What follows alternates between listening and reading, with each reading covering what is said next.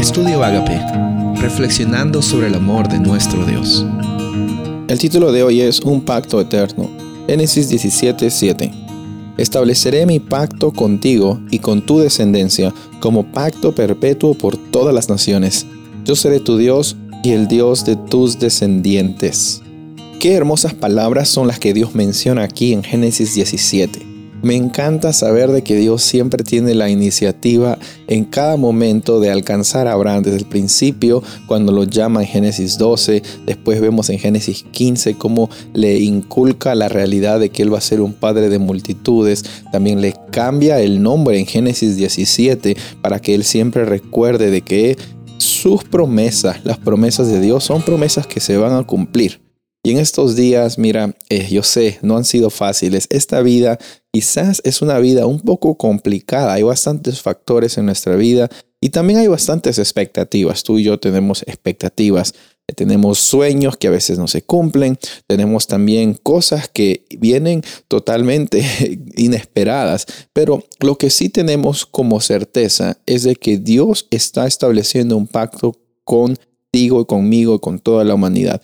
En la experiencia de Abraham encontramos de que Dios no se cansa de hacernos saber de que Él está presente y cuando Él promete, Él va a cumplir y Él siempre va a ser fiel a su parte. A veces tú piensas que por tus situaciones ya automáticamente estás desacreditado, estás no válido, no autorizado a recibir ni siquiera la presencia de Dios en tu vida. Pero esas son mentiras muy grandes.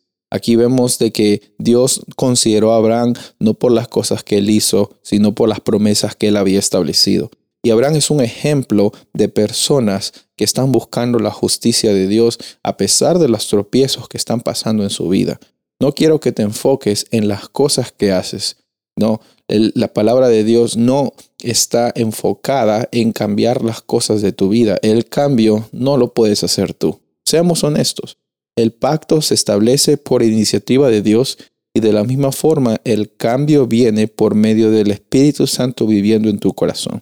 En esta ocasión yo quisiera invitarte y animarte a que al terminar este, este estudio, tú cierres tus ojos o te comuniques con Dios, ores donde quiera que estés y le pidas a que el Espíritu Santo se manifieste en tu vida, porque yo estoy seguro que está viviendo en ti, que se manifieste, que se haga evidente, más evidente y que te diga realmente de que todo va a estar bien porque tienes a un Dios que está dispuesto a establecer un pacto contigo y siempre hacerte recordar de que tú eres una persona especial, bendecida y agente de bendición para las personas alrededor tuyo.